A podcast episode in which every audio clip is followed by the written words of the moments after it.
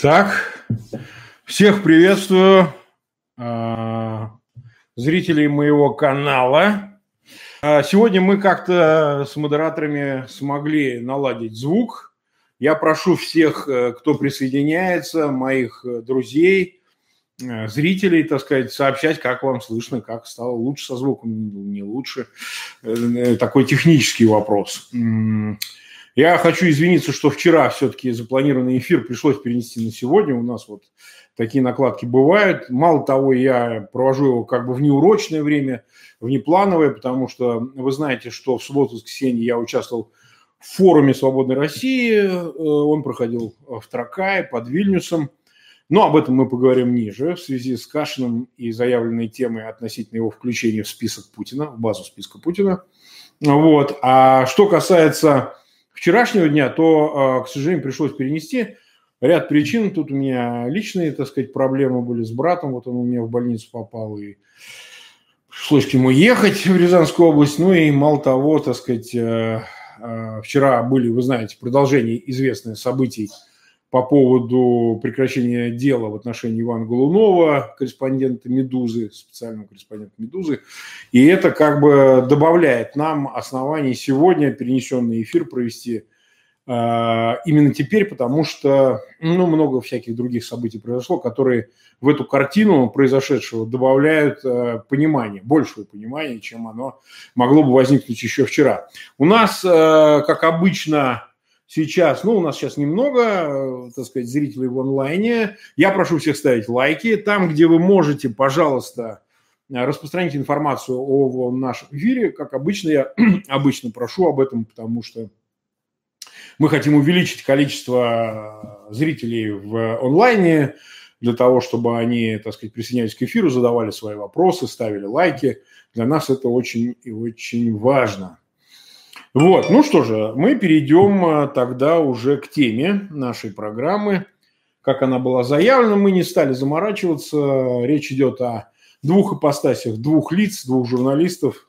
Ивана Голунова, расследователя, и вот небезызвестного публициста Кашина. А, просто эти две темы, они неожиданным образом пересеклись как раз после форума «Свободной России» в Вильнюсе, где, в общем говоря, наша санкционная группа предложила наряду с другими, там почти 28 лиц, предложила Кашина к включению в список Путина, и, собственно говоря, это было настоятельным требованием огромного числа и участников э, форума, и, в общем, лиц, которые как бы в форуме не принимают участие, но посчитали возможным с такой инициативой выйти на санкционную группу. Ну и, в общем, он туда, этот санкционный список, значит, загремел. А, но начнем мы все-таки с Ивана Голунова. Ну, а, за этой историей все следили. Мы, опять же, не будем пускаться в микродетали этой истории, потому что Всем она хорошо уже в деталях, так сказать, известна и по поводу расследования, которое вел Иван Голунов, и о его абсолютной невиновности, что было очевидно с самого начала, и то, что подброшены ему были эти наркотические вещества. Вот. Более того, хуже того, из него, так сказать, попытались сделать дилера, так сказать, показав фотографии какой-то левой нарколаборатории – вот, к которой он, разумеется, не имел никакого отношения. И, собственно, если говорить о локальной части этой истории, то она абсолютно очевидная. А, значит, а, был на него заказ, вот, разная информация сейчас у меня тут стекается от разных людей, которые к этой истории имеют косвенное или опосредованное отношение, не только журналисты, но и даже те лица, о которых писал э, Голунов в своих расследованиях, я некоторых знаю, так сказать, но не из числа воров и всякого рода жуликов, или из ГУП Ритуала, или там семью Бирюкова, или Медоева. Я, конечно, этих людей не знаю, но вот э, Голунов беседовал, когда делал эти расследования, особенно по похоронной проблематике, с огромным числом людей, в том числе и из объединения «Верум», вот, там очень много было правых, и, в общем, они э, мне информацию, так сказать, дополнительную давали еще тогда. Я могу твердо сказать, что да, это был заказ, и заказ такой не случайный, это был последний заказ на этого Голунова. А, но, как это обычно бывает, последствия э, того, что э, последствия такого рода заказа, это не часто так бывает, но бывает, оказались неожиданными для заказчиков. Вот. Я, по моему мнению, это все-таки считаю, я считаю, что заказ шел именно от Дорофеева, начальника ФСБ по Москве и Московской области, точно на то похоже, и от его, значит, зама точнее, помощника полковника Медоева, о чем уже не раз говорилось, это очень на то похоже. то, что ФСБ подставила ментов как раз в вопросе, так сказать, подбрасывания наркотиков и всего, что с этим связано, в событиях 6 июня. Я напомню, Голунова задержали именно 6 июня. Почему-то никто так особенно не концентрируется, что 13 часов он, собственно говоря, находился в полной безвестности, так сказать, в полной изоляции, так сказать. О нем стало известно только 7 июня. Вот. Э, и, собственно, все события начали разворачиваться именно с 7 июня.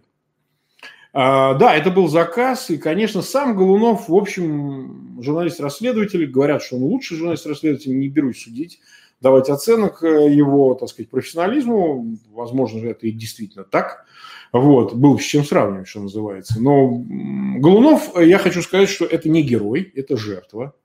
Вот, потому и, собственно говоря, все последующие события его как актора, как субъекта этой истории, в общем, вывели за э, эти рамки, за эти скобки, потому что, ну, если бы он был герой и Голунов, ну, по разным слухам, он человек такой очень специфический, так сказать, не будем пускаться в детали, но если бы он был героем, ну, наверное, он бы сам в дальнейшем инициировал какую-то борьбу дальнейшую и так далее. А он, э, собственно говоря, слился, что называется, ровно потому, что он объективированный в общем-то, инструмент в данном случае. Он э, является просто инструментом, с одной стороны, давления по отношению к нему со стороны его недоброжелателей, вот в том числе ГУП «Ритуал» и, так сказать, фактических владельцев этого бизнеса в Москве – ну и э, отчасти, собственно, редакции «Медузы», которая э, получала заказы на расследование, которыми занимался Голунов. Это как бы не секрет. «Медуза» – это очень близкое разного рода лицам из администрации президента и около нее издание, которое, я думаю, что многом существует на их деньги, это мое мнение. Э, вся эта редакция в прошлом сидела на ленте, Э, Мое критическое отношение как к Лентеру, так и к Медузе хорошо всем известно. Я считаю, что эти люди сначала у Мамута работали, сейчас они, так сказать, э, сотрудничают с рядом лиц, которые финансируют издание. Они тут рассказывают сказки, что они хотели с Ходорковским делать это издание, потом отказались от этой идеи. А потом они имели какой-то грант европейского эндеровмента. Но я хочу сказать, что совершенно очевидно, что это такое издание, которое занимается исключительно заказухой в интересах власти. Ну, одной башни против другой, как у нас говорят. И, собственно говоря, они включили ресурс заказчиков, своих уже заказчиков этих расследований, которыми занимался Голунов. Еще раз повторяю, надо сказать, что Голунов – это действительно просто журналист. Он ни в какие темы не был вовлечен. Многие тут рассказывают, что по ходу расследования он общался с разными лицами, в том числе и в погонах. Но это сути не меняет. Голунов здесь вторичен первично, так сказать, редакция и тех, кто за ней стоит «Медузы», ровно поэтому они и слились. Ровно поэтому они и слились, потому что кураторы, которые их курируют, выполнили эту задачу, так сказать, они вытащили Голунова, прекратили это дело. А вот все продолжение этой истории, оно недопустимо для этих людей, потому что оно переходит в политическую, на политическую территорию. А издание «Медуза», будучи, в общем, органом одной из этих башен, ну, условных башен Кремля, конечно, в эти игры не играет. Это абсолютно лоялистское издание. Оно не пропагандистское, оно не кремлевское, как «Эхо Москвы». Это лоялистское издание, которое ну, существует на коммерческих отношениях. И заказные расследования, которые они публикуют, получают за это деньги, с моей точки зрения, это такая коммерческая история. Возможно, деньги идут на содержание редакции, возможно, ее владельцам этого издания, но это сути не меняет. То есть совершенно очевидно, что так сказать, эти расследования были заказными, так сказать, и э, решали задачи тех, кто, в общем, был заинтересован, чтобы эти расследования, неважно, будь то по похоронной мафии или о Бирюкове или ком-то еще, они появлялись. Я уже много раз говорил, что неважно, как собственно, появляется правда, как появляется информация, материалы эти были правдивыми, несомненно, кто ее дает, за какие деньги, и это не важно. То, что «Медуза» получала деньги, допустим, за эти публикации расследований, это роли большой не играет с точки зрения узнавания а, информации, которую, в общем, а, те, кто читает «Медузу», те, кто интересуется ситуацией с коррупцией э, такого масштаба в Москве, а, для них эта роль не играет, на самом деле. Это играет роль для политических вопросов. Собственно, они и проявились, когда на вот этот Колпаков, редактор в свое время обвинен в харасменте, хотя, не знаю, по виду он явно женщинами не интересуется, не представляю, как он мог, а, собственно говоря, там хватать чужих жен там за ягодицы, как-то странно это выглядит. Но, тем не менее, а, значит, и он, и Тимченко – это, конечно, люди, а, несомненно, которые политически лояльны нынешней власти, абсолютно лояльны, действуют в ее интересах во многом. Э, так сказать, но это неформальные отношения, и поэтому, собственно говоря, представить себе их инициаторами какого-то, каких-то протестов в центре Москвы, так, чтобы это от Голунова, которого спасли вот этими общественными усилиями, перешло на выражение власти протеста для того, чтобы поддержать и спасти других людей, ну, это было абсолютно немыслимо и невозможно. И ровно поэтому протест этот э, вчерашний был слит, то, сказать, задержание и так далее в день э, России, 12 июня.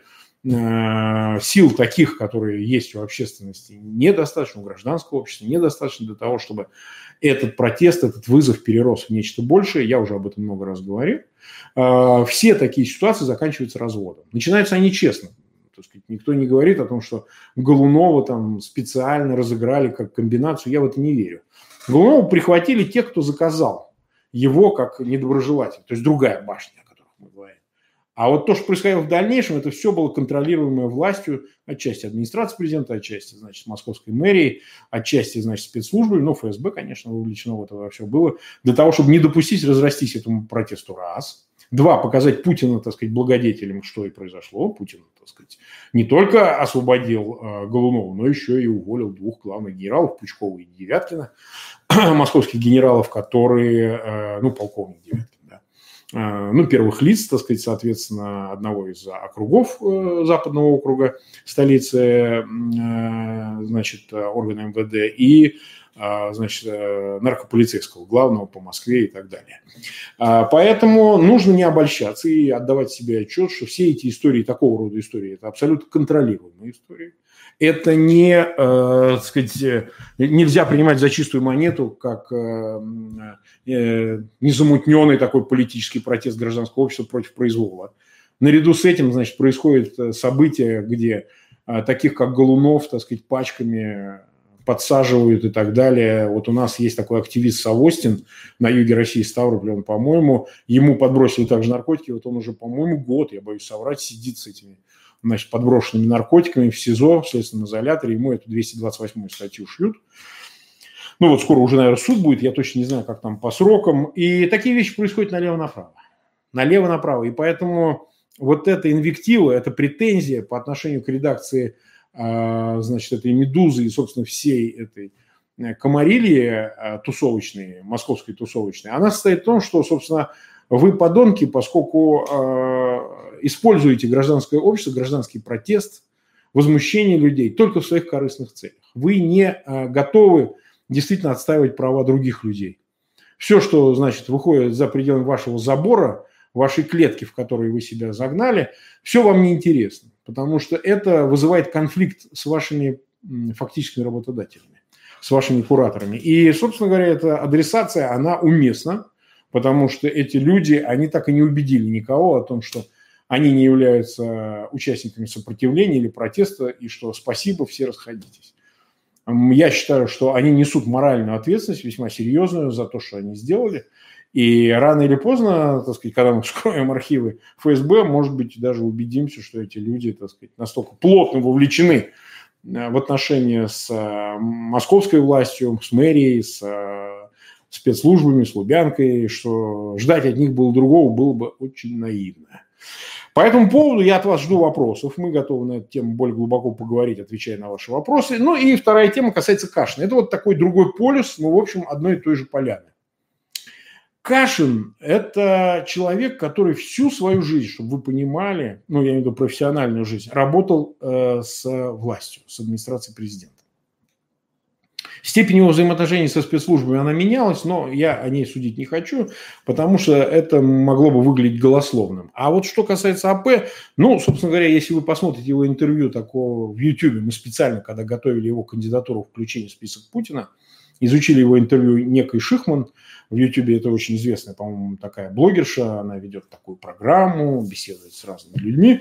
И вот, вы знаете, э, там он сам говорит о том, что в конце нулевых годов, э, будучи автором в «Известиях», он, так сказать, работал в «Известиях» у Габрилянова, вот он сотрудничал с администрацией президента в написании статьи «Дети», по-моему, капитана Гранта. В общем, он описывал э, организации московские протесты с значит, политические организации оппозиции, которые живут якобы вот на деньги американских грантов и так далее. Почитайте, очень занимательная статья в интернете, она есть. До этого его биография началась э, фактически с движения наших, в котором он сотрудничал в пресс-службе, насколько я понимаю, так сказать, с первыми лицами и принимал участие в Селигере. Потом он работал в газете «Реакция», значит, это было издание фактически финансируем молодой гвардии Единой России. Собственно, там, я так понимаю, он познакомился с Турчаком. А, Турчак, э, так сказать, курировал его работу, его бросали то и дело на разные участки, в том числе на борьбу в тот момент с весьма радикально оппозиционной НБП, ну, другой России, партии другой России Лимонова. Тогда она не была до событий в Украине такой э, карманной. А вот, и высказывала выказывала, значит, политический протест очень резко, очень жестко. Они, так сказать, были авторами ряда инициатив, э, антипутинских инициатив, ну, например, митинги по 31 числам месяца в соответствии с 31 статьей Конституции. И вот Кашин прославился тем, что убитого оперативниками э, МВД активиста этой в тот момент ультрарадикальной организации НБП Червочкина, он насмехался как бы над его смертью, так сказать, риторически заявляя разные вещи в его адрес и в адрес НБП, что вот, деточки, политика, она в России вот такая.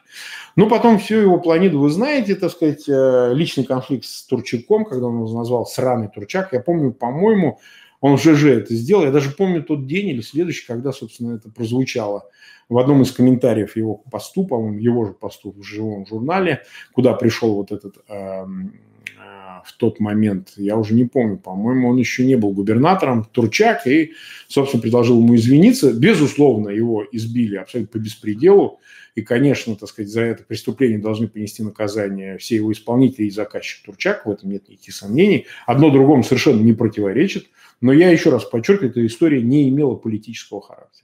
Ей политический характер придали сами журналисты, которые так же, как с Голуновым, так сказать, подняли этот кипиш, и он э, приобрел политический масштаб, ну и сам, надо дать должное, Кашин попытался его использовать в своих исключительно эгоистических интересах, представляя себя жертвой режима и так далее. На самом деле это был личный конфликт, насколько я понимаю, Турчак финансировал Кашина в свое время – ну и вот за такую неблагодарность, оскорбление своего благодетеля, он вот а, пошел на то, чтобы искалечить Кашина, что, конечно, возмутительно, и никто не говорит о том, что это было не позорным действием, это, так сказать, преступление против Кашина, но это совершенно не оправдывает Кашина как, э, в общем, лица, который а, вовлечен всю жизнь был в орбиту отношений с администрацией президента, вообще с властью. Ну, такой вообще любит власть. Ну, а события в Украине все расставили на свои места. Кашин вернулся в родное лоно, что называется, что под этим не подразумевает, так сказать, со всяким этим Крым нашим, восхвалением Гиркина, события в Донбассе, описание в том ключе, каком он это делал, а, с небрежным отношением к украинцам как нации, к славянам, пренебрежительным. А, кстати, в этом он вторичен еще и почему, Кашин? Потому что он подражателен. Он всегда подражал Голковскому, действительно исключительным по талантам а, мыслителю философу, человеку абсолютному индивидуалисту, который чурается всяких, так сказать, объединений, всяких корпоративных присоединений и тому подобных, а уж тем более власти. Он издевается, э, Голковский, над своими читателями, над аудиторией, позволяет себе провоцировать ее, заявляя какие-то совершенно несусветные вещи в силу своего невероятного таланта, что надо отдать должное. И вот Кашин всю жизнь, так сказать, э, пытался ему подражать, соответствовать его уровню. И, правда, у него это далеко не всегда получалось. Публицистический его талант гораздо скромнее, на много порядков, так сказать, в отличие от того же Голковского, а, который и резче, и ярче, и необычнее, самобытнее, как русский, а, чем Кашин, потому что в Кашине всегда боролись чувства, как бы ему не поссориться с московскими евреями, и как бы ему бы остаться русопятом таким. Вот понимаете, человек конъюнктурный, он всегда вот мучился этим. И вот первую эту мысль а, украинофобскую высказал именно а, Голковский с событиями в Украине, так сказать, на Майдане и так далее. И вот Кашин, подражая ему, начал, так сказать, почти в его выражениях, ну, как-то их редактируя, а также отзываться об украинской нации как недополитической нации, как недогосударстве, открыто говорить, как он их, в общем-то, не любит – по этому поводу я даже много раз, так сказать, припирался, обозначал его долбоебом за его украинофобию. Я извиняюсь за выражение, но вот так в Твиттере принято выражаться. Но мне вообще претит вот любые фобии такого рода, а уж по отношению к украинцам, а, это меня вызывает омерзение, потому что а, по отношению к ним поступили сверхнесправедливо, там, что уж говорить, преступно. Вот, и всякий, кто присоединяется к этому унижению украинцев, так сказать, сознательно, безусловно, не просто служит власти, а он является ее инструментом в проведении этой пропагандистской антиукраинской политики, которая мотивирует очень многих – да, из тех, кто едет на Донбасс, из числа российских граждан, воевать с украинским народом, то есть славян со славянами. И эта провокаторская роль э, Кашина, она нашла, собственно говоря, отражение в решении форума «Свободной России», который счел недопустимым для себя, чтобы такой человек продолжал изображать из себя независимого журналиста с отдельно взятым мнением, который может кому-то нравиться, кому-то нет. А вне всяких сомнений счел, что это инструментативная такая история – инструментальная история, потому что Кашин является всего лишь, так сказать, э, прикладным инструментом власти для осуществления разного рода задач, в том числе и против Навального, в том числе и против украинского независимости, украинского суверенитета и так далее, и так далее, и так далее.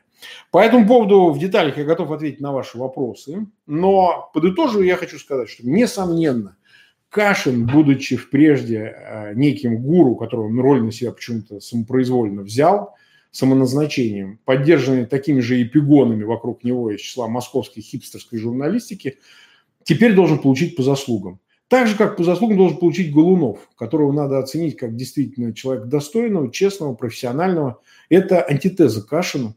И он как раз-таки заслуживает э, всяческого уважения, при том, что героем, конечно, не является. И на эту роль, кажется, и не претендовал, в отличие от того же Кашина. Готов ответить на ваши вопросы. Мы с вами, э, так сказать, предварительно пообщались в течение почти 22 минут. Это хорошо. Значит, э, напишите мне, что у нас со звуком, потому что купил я такой мощный микрофончик. Мы с модераторами попробовали. Сегодня у нас опять Константин э, Леонов модерирует, э, помогает нам вести эфиры. Я хочу еще немножко технически сказать.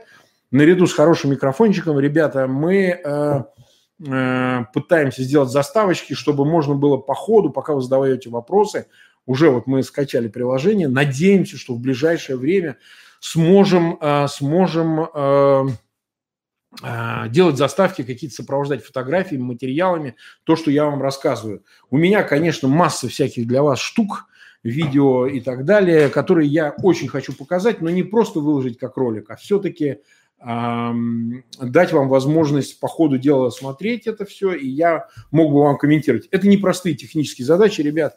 Я еще раз приношу извинения за все переносы и за все а, значит, опоздания. Действительно так сложилось, ребят, э, не очень здорово у меня. Вот, умер у меня в свое время отец, мать, и вот брат с инфарктом лежит, поэтому вынужден я был этим заниматься.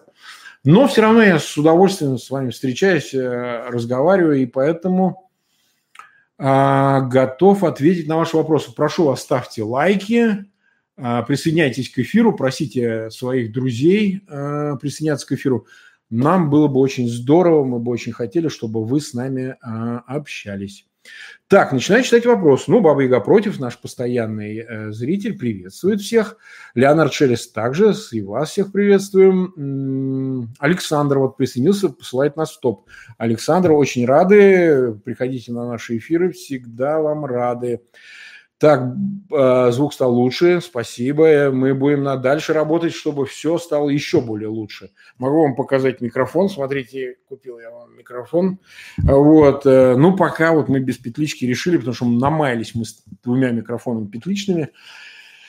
Если можете нам чем-то помочь, посоветовать еще что-то для улучшения и качества звука, и качества картинки. Вот мы сейчас боремся за частоту точек, э, значит, улучшить картинку, но если что-то предложите, были бы вам очень благодарны. У нас маковское оборудование, и поэтому, к сожалению, не все так хорошо работает.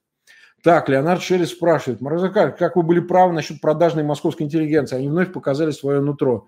На перегонки бегали в АП за заданием по сливу. А как бахвалился вчера Виндикт, ну просто заглей.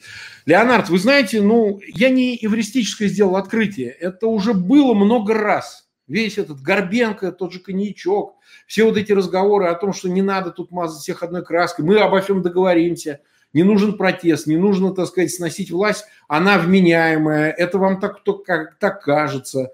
Мы вам нужны, Венедиктовы и Муратовы в качестве посредников. И вы знаете, многие же удовлетворяются этим. Беда-то в том, что, э, как, обманываться рад, как классик сказал, вот, э, к юбилею, что называется, Александр Сергеевич. Обманываться рад. Все как бы стремятся принять эту миссию, которую берут на себя э, самопроизвольно вот эти клиентелла администрации президента и московской мэрии.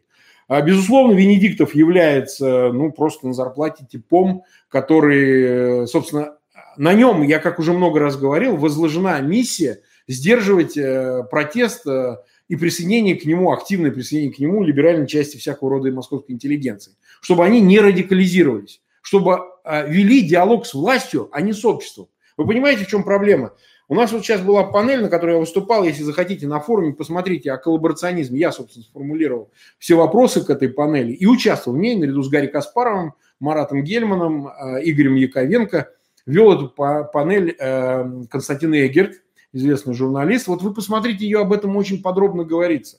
И я в том числе говорил о том, что, собственно, в этот коллаборационизм, он э, мотивирован тем, что вот эта самая московская интеллигенция хочет вести все время диалог с властью. Она не хочет вести диалог с обществом. Они не обращаются к улице, понимаете? Это уже такая историческая традиция.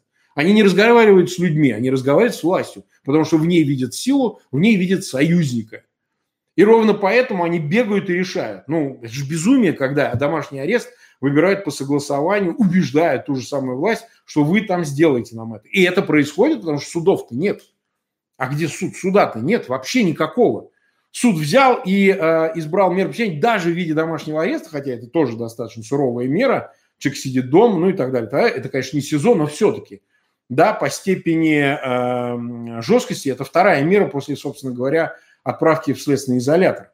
И ничего, это нормально, и все про канала, понимаете. Суд-то выглядит как проститутка. Понимаете, российский суд как грязная шлюха выглядит, понимаете? Но никто же не задумывается над этим. Что вот у нас вместо суда грязная проститутка, понимаете? И это такая проблема огромная, потому что, ну, собственно говоря, э, э, обыватели, так сказать, гражданское общество, там, неважно, как его не назови, не может предъявить это. Потому что тут же им говорят, нет, вы не ходите, а вот на согласованный митинг 16-го ходите. А вот 12 э, числа выходить не надо, потому что это попытка диалога с улицей, э, диалога, так сказать, э, со сторонниками, а не с властью. Что давайте все по-тихому решать. И я это видел, так сказать, в период протестов 2012 года. А вот, я сам участник этих протестов. Вы знаете, я выступал на Чистопрудном бульваре 5 декабря, сразу там после выборов парламентских. Мы, собственно, Московская солидарность, где Э, я в федеральном политсовете, который состоял э, вообще федеральной солидарности, мы проводили этот митинг, а потом они все перехватили. Уже на Болотной, где я последний раз выступал 10 э, декабря 2011 года, там уже был кошмар, а 24 декабря был ужас, потому что вот главными лицами стали закулисные Венедиктовы и им подобные. Ну, собственно, история повторяется, ничего нового, и поэтому я никакого открытия здесь ребята не сделал. Я, у нас 172 сейчас в онлайне, ну, у нас был долгий перерыв, поэтому если имеете возможность, ребят, порекламируйте, киньте ссылки на наш эфир, может быть, кто-то как-то где-то. Я у себя в Твиттере, в Фейсбуке разместил, и, соответственно, если вы ретвитнете или, э, значит, репостнете мои пост э, короткий и твит в моих социальных аккаунтах, в социальных сетях, было бы хорошо, потому что присоединятся новые какие-то люди. Татьяна Попова, э, ваше мнение по поводу ареста и последующего освобождения Ивана Голубова? Ну, Таня, я уже все вот как бы сказал. Я уже сказал, если резюмировать, презюмировать, да, то есть э, Иван Голунов, безусловно, честный журналист, попал, так сказать, вот между двумя заказчиками. Он попал, э, так сказать, под заказ тех, против кого он писал, и э, благодаря помощи заказчиков, которые эти заказывали ему а, значит, э, ну не ему лично, а его редакции, материалы, вот они выясняли между собой. Это выяснение было не по поводу Голунова, а между этими башнями, между этими заказчиками. Если условно их можно обозначить администраторы и э, ФСБшники. С моей точки зрения, я повторяю, это с моей личной точки зрения, заказчики материалов против Лубянки была именно администрация Москвы, то есть мэрия Москвы все эти Собянин, Немирюки хотели этот губ-ритуал забрать себе, потому что это гигантские деньги, это огромный бизнес. И, по-моему, ну, мне так кажется, что собственно говоря, «Медуза» сотрудничала в этих расследованиях и по поводу Бирюкова, и по поводу похоронной мафии и так далее, именно с мэрией Москвы. Это мое личное мнение. Ну, а Голунов, он же как бы не при делах, это просто исполнитель, и поэтому, так сказать, э, по поводу него шел вот этот э, дикий размен. Я прошу всех ставить лайки. Если, ребята, вы смотрите эфир, прошу вас, так сказать, присоединяться со своими лайками. Это помогает нам, в общем, немножко раскатывать нашу программу дальше, потому что эти лайки влияют на э, внимание потенциальных зрителей, потенциальных подписчиков нашего канала. Так, едем дальше. Миша Шаклеев спрашивает, Навальный предложил Голунову идти в депутаты. Я честно скажу, Михаил, я этого не слышал, но мне кажется, что это бесполезно. Голунов ни в какие депутаты не пойдет. Он человек совершенно э, из другой песочницы, что называется. Он действительно не политический человек. А, наверное, он превосходный журналист-расследователь. Опять же, повторяю, это ведь субъективное мнение. Объективно только то, что он излагал в своих материалах расследования действительно реальные вещи, так сказать, рассказывал правду. Вот это важно. Останет там, пойдет он в депутаты, не пойдет, на мой взгляд, э, это как-то не очень, не очень существенно. Влад Рутов спрашивает, добрый вечер всем, кто сохранил рассудок и ясность ума в эти тяжелые смутные времена. Отличное пожелание, Влад. Любовь Харомская. Бажена против включила в список Кашина. Странно, почему? Против включения в список Кашина. Вы знаете, с Баженой мы э, э, общались на одном из форумов, и мне казалось, она приезжала на один из форумов, но ее почему-то принято считать сумасшедшей. Мне кажется, что это совершенно несправедливо по отношению к ней. А, она человек действительно очень эмоциональный, экзальтированный по-своему. Но я бы не сказал, что она высказывала какие-то вещи инфернальные. Она, так сказать, очень адекватна в этом смысле, очень реалистичная, оппозиционно настроена. Но другое дело, видно, что там сумма жизненных ситуаций на нее сильно как бы давит. Сильно давит. А, и поэтому выступление против включения Кашина алогично – она выступала с еще более радикальным, так сказать, приветом в отношении, так сказать, э, любого рода конформистов и поэтому и коллаборационистов. Поэтому я видел, так сказать, ее комментарии. А, но вы знаете, эта дискуссия по поводу включения Кашина из списка Путина, она же ведь дала нам невероятный стимул для того, чтобы люди, во-первых, узнали о списке Путина более широко. Во-вторых, так сказать, чтобы они увидели новую опциональную грань этой истории, потому что не только очевидные враги свободы и агрессоры и разного рода коррупционеры заслуживают в этом списке быть. Список – это, я уже много раз говорил, морально-политическая оценка деятельности, политической, прежде всего, деятельности. Не какой-то личностной, а именно политической деятельности отдельных лиц. Поэтому у нас очень много пропагандистов. Если вы посмотрите список Путина, это одна из самых обширных опций – Потому что эти люди несут прямую ответственность за агрессивную войну в Украине, убийство славян, понимаете? За то, что, так сказать, убили Немцова. Это тоже косвенно, но их вина тоже. Многие считают прямая, как вот Игорь Яковенко. Но вы знаете, это сути не меняет, потому что превращение сознания людей в абсолютно зомбированное, с ненавистью к так называемой пятой колонии, русофобам и так далее, это же заказ власти. Кашин, как и многие другие, неважно, там, Соловьев и так далее, это исполнители этого заказа. И, собственно, с какой стати мы должны им уступать в том, что они возмущаются их включению в такие списки. Я совершенно не понимаю. Это решение форума. Оно принимается э, голосованием. Это не э, какая-то келейная работа отдельных недоброжелателей Кашина. Там были споры. Например, Шевченко Максим не включили. Понимаете, его вывели из списка. Более того, отложили вопрос по рассмотрению Машкова, актера, а, Бароновой и Винокуровой отложили эти вопросы. Неизвестно, попадут они в список Путина или нет. Но этими решениями прочерчивается граница между двумя окопами. Либо ты в одном, либо в другом. А бегать зигзагами между ними вообще теперь невозможно. Потому что ситуация такая. Многие говорят, что тем самым форум «Свободной России» и даже внутри нашего ПК есть такие мнения, потеряет поддержку активной части, так сказать, московской интеллигенции. Но мы-то ее и не ищем, этой поддержки. Она нам не нужна. Мы знаем цену этой московской интеллигенции. Мы хотим вести диалог не с властью, а с обществом. В этом наша разница, понимаете? И поэтому позиция Бажена или других таких же людей, она может, э, имеет право на существование, это их личное дело, но форум проголосовал так, как проголосовал. И я хочу подчеркнуть, участники форума «Свободной России», которые приезжают в Литву, они гораздо радикальнее, чем сам постоянный комитет, и там санкционная группа, которую я возглавляю, они требуют крови, что называется, так сказать, ну, не в фигуральном смысле, не в буквальном. А, и мы их даже сдерживаем в чем-то, потому что мы не можем там больше 30 человек за один форум включать, потому что их надо оформлять, нужно писать на них досье, нужно переводить на английский, нужно оформлять закрытый доступ, который есть к каждой справке.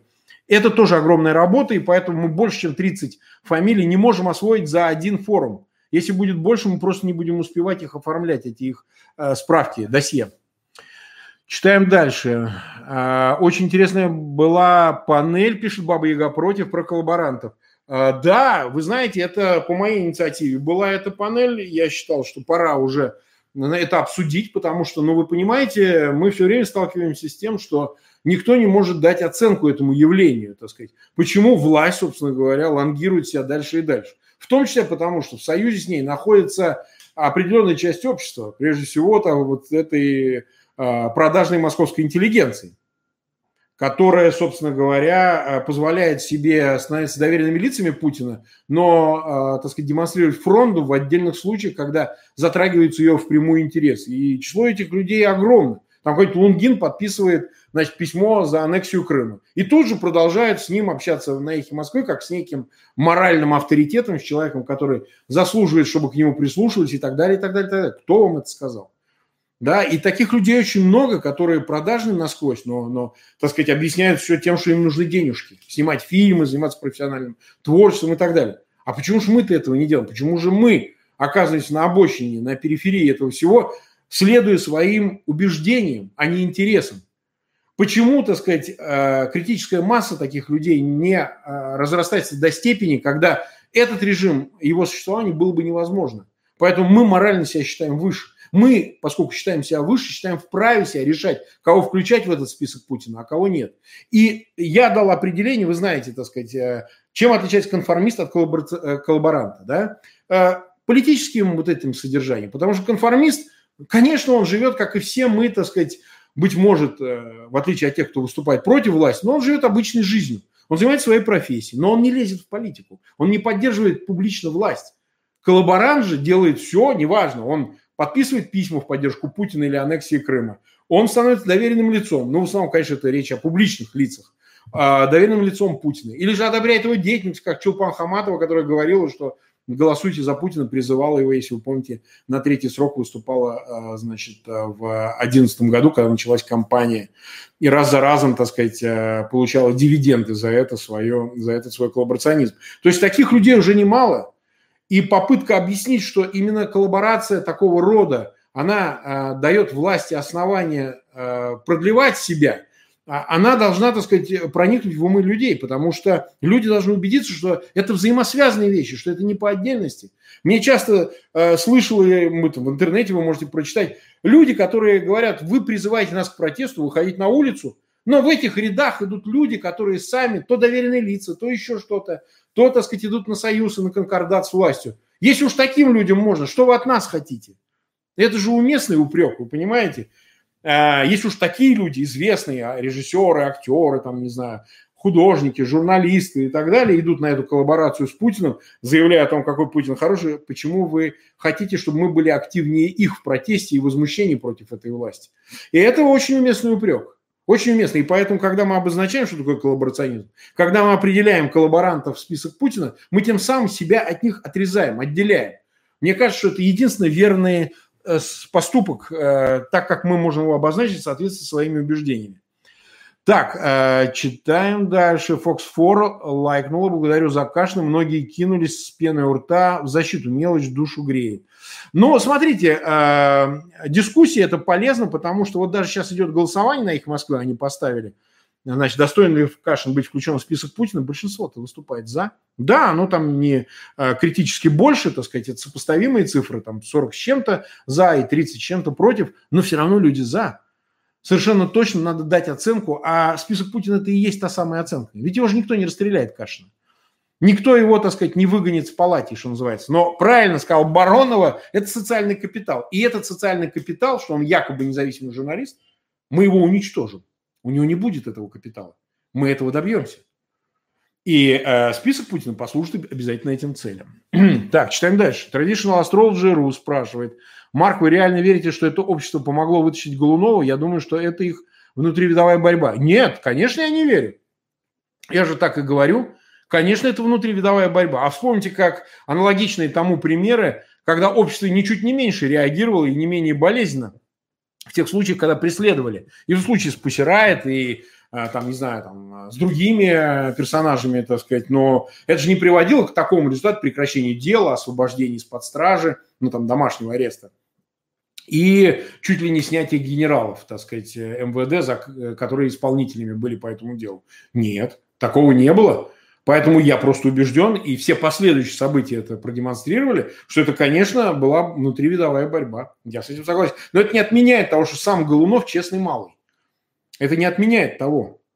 И то, что общество должно было просто морально, исходя из моральных побуждений, э, защищать, спасать этого Голунова. Оно не должно было остаться в стране. В этом-то и особенность, что от того, что даже он являлся там невольно инструментом внутривидовой этой борьбы между этими заказчиками, как я сказал, это не, не отменяет того, что общество должно бороться, бороться за Голуновых. Потому что это степень, это зона его ответственности, понимаете? Э, это ничего не меняет, потому что, борясь за Голунова, мы боремся за всех других политзаключенных, с моей точки зрения. Traditional Astrology добавляет, что Голунов не оппозиционер никакой, ни разу. Голунов вообще не оппозиционер. Более того, у него нет вообще внутренней политической повестки. Он это, в общем, продемонстрировал. Он сказал, что я а, на это мероприятие, политическое, конечно, вот то, которое прошло вчера, я на него просто не пойду. В защиту его на мероприятие на свое он не пошел. А, упрекать его бессмысленно, так сказать, это просто не его. Он не герой, он просто-напросто жертва. Так, читаем дальше. Пишет Баба Яга прочь, Голунов уже, наверное, в пути на Запад. Не знаю, но в редакции-то в Риге находится, я вот не знаю, может быть, он и уедет, хотя я думаю, что над ним теперь вот этот колпачок безопасности, он может теперь заниматься расследованием. Вопрос в том, что само издание «Медуза» не очень теперь уже, так скажем, площадка нормальная для такого рода публикаций, потому что доверие снижено, потому что этот упрек, он никогда и никуда не денется в отношении редакции «Медузы», и мне кажется, что свой авторитет они окончательно растеряли, и история с этим харасментом под Новый год она дала свое знать. А сейчас люди просто убедились, что она была не случайной, скажем так. Они точно такие же, так сказать, объекты харасмента, как они сами его участники, потому что власть сейчас щупает за жопу медузу, э, но им нравится. Вот в этом разница, так сказать. Так, читаем дальше. Влад Рутов. Напомните, пожалуйста, это Кашин впервые вычислил предполагаемую дочь Путина Катерину Тихонову. Насколько я помню, да. Насколько я помню, да, но, но это была информация уже циркулировавшая, понимаете? То есть, я не знаю, в чем подвиг-то. В чем подвиг от того, что он, значит, обозначил Катерину Тихонову как одну из двух дочерей Путина. И сейчас, так сказать, в качестве аргумента, почему его не надо вносить в список Путина, я где-то даже увидел, что, значит, вот он себе записал в достоинство, так сказать, обозначение Катерины Тихоновой как дочь. Ну, слушайте, ну, это тайна Полишинеля, в общем об этом знали, тем более, когда расследование шло, так сказать, с разных сторон, разного рода люди, которые из питерского клана и так далее, проговариваясь, подтверждали, что, ну да, Катерина Тихонова, дочь Путина. Я не думаю, что это основание, по которому, значит, нужно э, Кашу не предъявлять претензии, даже что он нес, например, по Скрипалям. Вы вот почитайте, в интернете это все есть. Что вообще не надо выступать против спецслужб своей страны. Это человек, живущий в Лондоне, да, по поводу комментария Скрипалей написал целую статью, где говорил о том, что, ну, ну что, ну, отравили, отравили.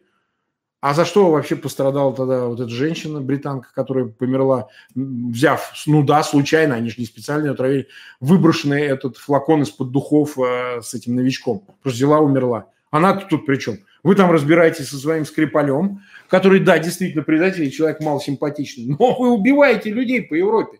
Вы что творите-то? И Кашин это оправдывал. Ну, прочитайте его материал, так сказать, там все, по-моему, сказано. Вот, так что его грехи не перевешивают достоинства, я бы так сказал, заслуг. Александр Захарович, Минуза могла бы освоить Голунова без помощи придурков-оппозиционеров.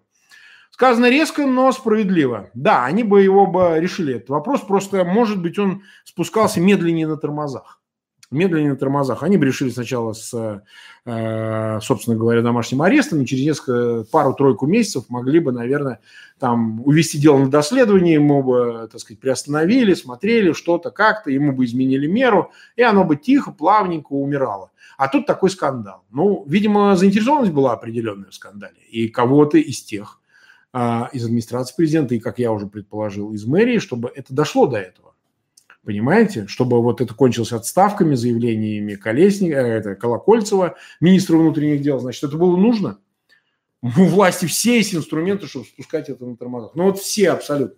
А объясните мне, как это так за Голунова включились вся вот эта херота пропагандистская, значит, кремлевская, да, там от Симонянов до, значит, Соловьевых и остальной вот этой братьев, да, значит, они же, они на одной ноге не постоят без методички, вы понимаете? Эти люди, которые ничего не делают без а, прямого, прямого, так сказать, э, указания из Громовской администрации, да, ну, его подразделения, которое занимается, собственно говоря, цензурой в прессе и курированием э, СМИ. Ну, так извините меня, так сказать, это что, разве не показатель того, что дана была отмашка? Тем более, поначалу-то они, значит, а, прокукарекали про то, что, о, вот, понятно, либеральный журналист с нарколабом и так далее. И тут же там в этот же день переобулись, отыграли это в другую сторону. Не-не, вот знаете, кто там. О, да, да, мы, конечно, как бы тут за журналистов, у нас корпорация, туда-сюда. Поэтому э, я в эти э, перверсии не верю, вот эти все превращения, так сказать, э, волшебные. Я думаю, что все они действуют по методичке. Просто у всех методичка разнообразная. У либеральных СМИ одна, у значит, своих совершенно другая. Но, в принципе, смысл тут один. Так, э, Игорь Хен. Бабченко прав. Добрый вечер. Бабченко во многом прав. Другое дело, что наш друг Аркаша слишком увлекся украинской политикой, будучи гражданином России. Это вопрос. А остальном он, так сказать, в отношении либеральной интеллигенции, московской и всей этой творческой интеллигенции очень даже прав. Невеста Дракулы. Добрый вечер всем. Как приятно видеть вас снова, Марк Захарович. Но, ну, невеста Дракула, взаимно, взаимно. Я от вас никуда не денусь, если, так сказать, меня не посадят. А, а Стронг пишет, э, Леонида Волкова снова посадили на 15 суд. Говорят, что дадут еще столько же подряд, несколько раз за одну трансляцию по освещению митинга. Это что-то новое сажать повторно за одно и то же. Вы знаете, я методологически не вижу ничего нового. Они сажают Волкова, чтобы изолировать его как э, штабного руководителя от выборов э, в мэрию, э, в Мосгордуму, я считаю, в этом. Но, а, понимаете как, это ситуационно, вот они выбрали такой способ. Могли другой способ выбрать, понимаете, они могли его за что другое еще посадить, могли бы еще придумать для него суд, на который ему надо было бы ездить. У него, по-моему, был такой какой-то суд, он в другие города ездил.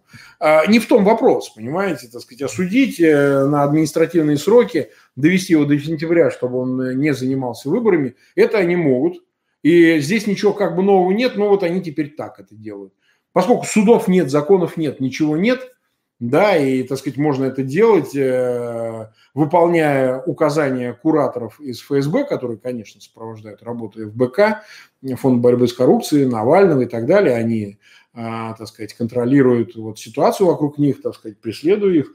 Ну, вот они теперь решили именно так поступить. Я думаю, что и Навального до выборов куда-то упрячут, потому что, ну, им важно, чтобы Навальный в кампании не мог иметь большого веса. Что касается вообще выборов, я вам такую вещь скажу, что, ну, я вообще за бойкот выборов. Это, так сказать, совершенно блядские совершенно выборы. Никаких выборов, естественно, нет. Я думаю, что большая часть оппозиционных кандидатов сделают так, что они не соберут подписи, либо не примут эти подписи, ну, оставят парочку, там, какого-нибудь Яшина в 45-м округе, может быть, Соболь пропустит, а те просто проиграют выборы, так сказать, ну, навалят нужным кандидатам, а их не пропустят. Мы это уже видели и не раз. И поэтому, так сказать, э, это просто большая схема. Ну, вот этого мы убираем, этих не пускаем и так далее. А суть одна, суть одна и та же. Диктатура, она именно так защищает себя, но что-то пытается еще изображать.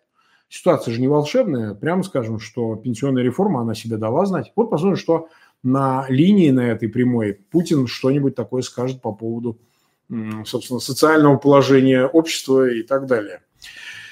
Так, Дмитрий Белецкий спрашивает. Марк, добрый вечер. Если позволяет корпоративная этика, как вы можете оценить деятельность последних нескольких лет в Волковой? Она же в 2011 была на митингах после Баронова, это еще больше шок. А, Дмитрий, мне все позволяет, они же меня лишили статуса адвокатского. Напомню, за то, что я их назвал кремлевскими подхуяшками, три твита было.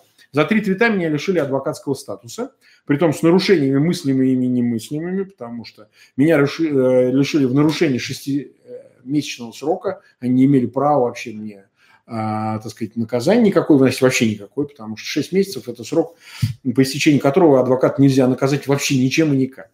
А что касается Волковой, вы знаете, я узнал о том, что она работает на органа, пришла мне это рассказала. Это был 12-й год, нет, это уже был 13-й, э, я извиняюсь, год.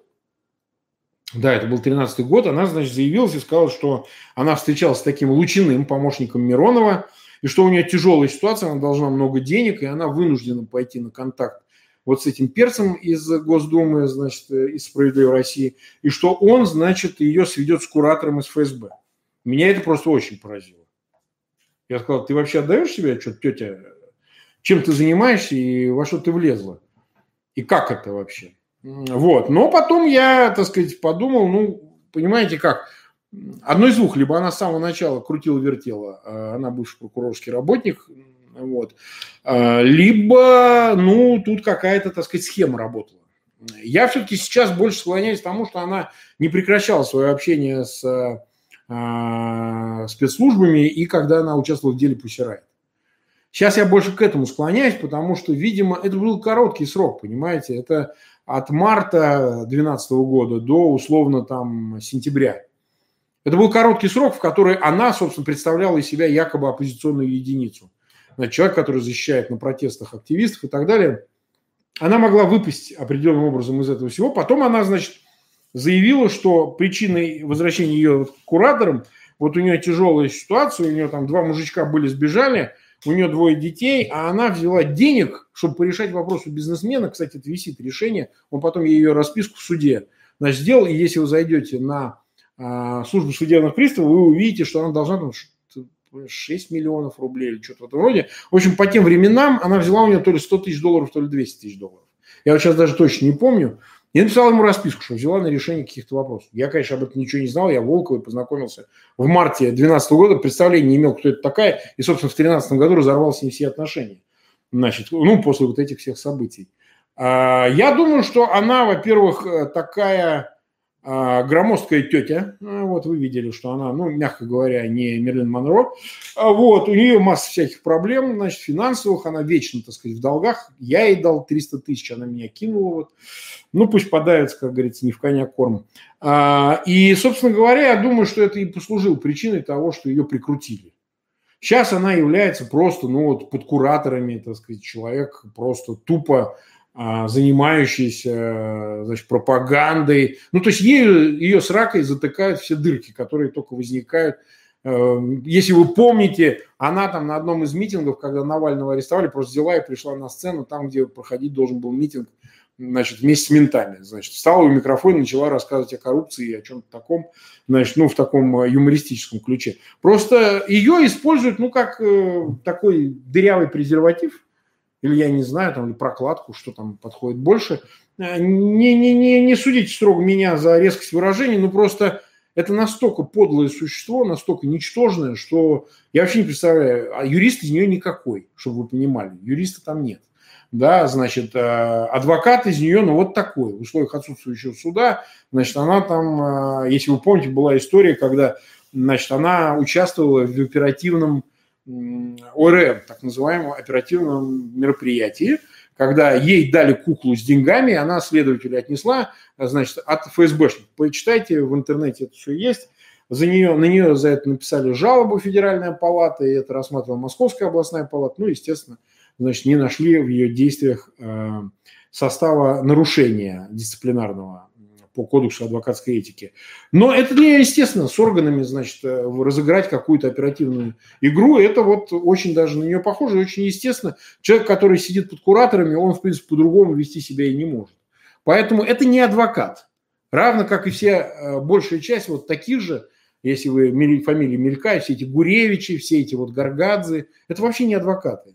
Часть из них решальщиков, часть просто шестерки – лубянские части, это, там, условно говоря, э, значит, просто мошенники. Просто мошенники, да, ну вот мое такое мнение.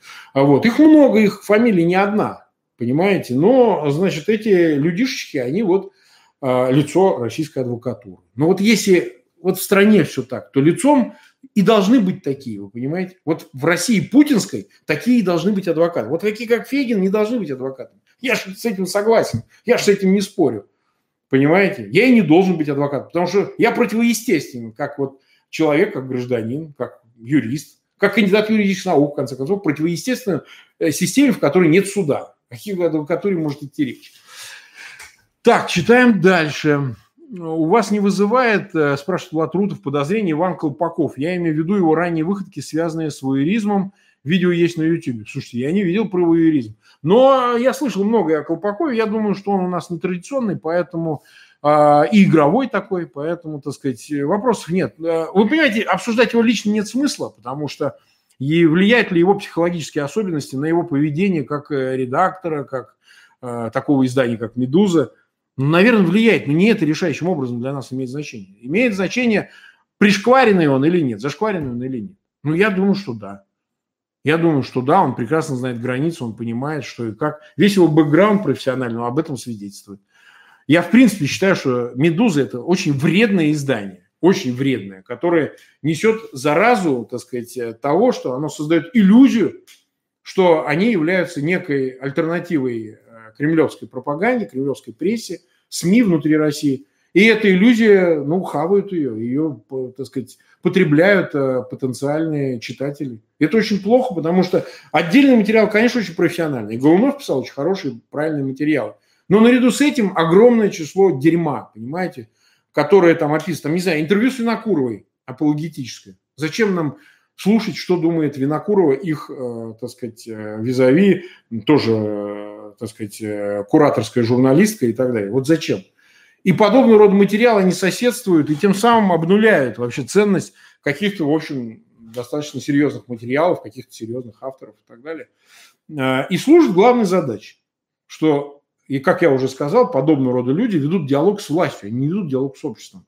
И пишут они для власти, а не для общества. А те потребляют. Ну и там дальше происходит всякого рода столкновения. Так, Александр Захарченко выражает мнение, что никто не слился, слилась оппозиция. Ну, Александр, и так тоже. Просто это обратимые вещи, понимаете? У нас с оппозицией вообще все плохо. Есть индивидуумы, это да. Но эти индивидуумы не образуют сумму дееспособную. Это тоже да. Поэтому оппозиция с точки зрения как э, действенной какой-то потенциальной силе, ну да, мы об этом не говорим. Она, так сказать, сама по себе вот такая, какая она есть. Но я хочу сказать, индивидуумы есть. Навальный – это индивидуум, несомненно. Он за собой же ведет людей. Неважно, вот он один и оппозиция, например. Хотя это гораздо большее число людей, но все-таки.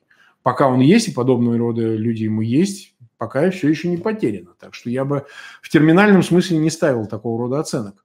Баба Яга против. Людмила, привет. Так, у нас ребята общаются между собой, я всегда это приветствую. Еще раз прошу ставить лайки всем присоединившихся, прошу, так сказать, э, ретвитнуть или репостнуть мои значит, в социальных аккаунтах э, информацию о нашем стриме, попросить присоединяться, предлагать присоединяться своим друзьям. Для нас это очень важно. Читаем дальше. Влад Трутов э, спрашивает, Антону Носику сейчас было бы стыдно за «Медузу», он бы обложил хуями и Колпакова, и Тимченко.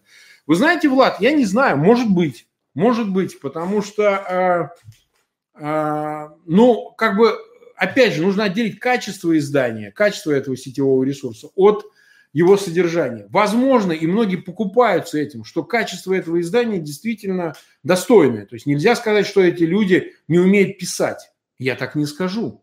Я не могу сказать, что эти люди, а, значит, э, осуществляют свою деятельность непрофессионально. Проблема-то в другом.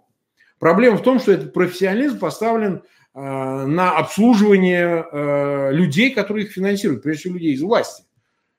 И в этом беда, поэтому они пристрастны, они предвзяты. Вы никогда не увидите определенных лиц, на них стоит бан, они в черных списках. Там не только я, но и многие такие, как я.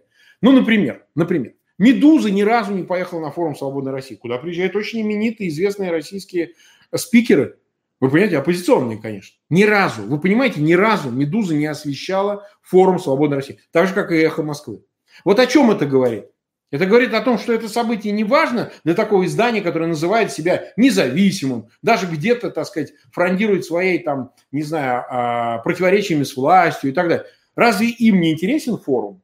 Вы скажете, что это эгоизм, вы вот судите по себе. Вот как к вам относятся, так вы формулируете отношение к этому изданию. Но общественным явлением, общественным важным политическим фактом события в Литве являются связанные с форумом? На мой взгляд, да. И любой вам ответит «да». Смотрите, как они обсуждают список Путина. Вы хоть раз читали в «Медузе» материал о форуме «Свободной России»? Ни разу. А почему? Ну, потому что стоит бан, запрет. Запрет на то, чтобы освещать его деятельность и лиц, участвующих в форуме «Свободной России». Просто прямой запрет от их, э, так сказать, финансистов, от тех, кто стоит за этим изданием, финансирует его, понимаете? Ну, а как же оно может претендовать и считаться независимым, освещающим полноценно повестку политическую, оппозиционную в том числе? Ну, нет этого. Поэтому мы к ним так и относимся. Мы видим в этом систему. Читаем дальше. Э, значит, э, Влад Рутов продолжает. Теперь читать совсем нечего. РБК продался коммерсант сучился, медуза сдулась. Ну, это уже давно как-то произошло, Влад. Это действительно давно произошло. Коммерсант э, – это вообще страшная помойка еще с начала десятых. Страшная помойка, так сказать. Э, даже дело не в том, что она принадлежит Усманову, а в том, что она полностью контролируется администрацией президента. Там материалы в ней пишутся. Это давно происходит. И то, что сейчас мы с вами это обсуждали, конфликт возник, когда отдел политики в полном составе ушел, заявляя о том, что нас, вы знаете, тут цензурируют. Ребята дорогие, а вы не знали, что до этого тоже это было? Когда это вас непосредственно коснулось, так сказать, массовым увольнением, вам э, начали вас нагибать, и вы об этом заявили, а что же вы раньше об этом молчали? Ведь это не вчера началось. Понимаете, и эти вещи взаимосвязаны. И поэтому мы, э, так сказать, э, формулируем, э, то есть говорим о том, что все эти три перечисленных вами, Влад, издания не являются, не отражают э, свободного, независимого обмена мнениями, так сказать, э, не являются свободными конечно же, да, цензурируемыми, подцензурными изданиями, кремлевскими изданиями. Ну так, извините меня, это же не вчера. Нужно был диагноз ставить еще, так сказать, в 10, в 11, в 12 году. Тогда мы хоть к чему-то бы пришли э, в году 19. А мы, собственно, вот и не там. Так, э, Баба Яга против, читать нечего, будем слушать Марка. Баба Яга я только за, но я вряд ли смогу удовлетворить всех потребностей. Мне кажется, что э, не проблема в том, что не надо их читать. Да ради бога, их можно читать, всех этих коммерсантов и РБК и Медуз. Читайте, но относитесь к тому, что они говорят и делают критично, равно как и ко мне. Относитесь критично. Я призываю всех самим искать информацию, самим ее анализировать, не полагаться ни на кого. Я не телепроповедник для того, чтобы вас там формировать как зомби, чтобы вы делали, так сказать, э, по моему указанию, мне там, как они это делали, деньги пересылали, значит, квартиры на меня переписывали. Ну, я шучу, конечно, но не доверяйте и мне тоже.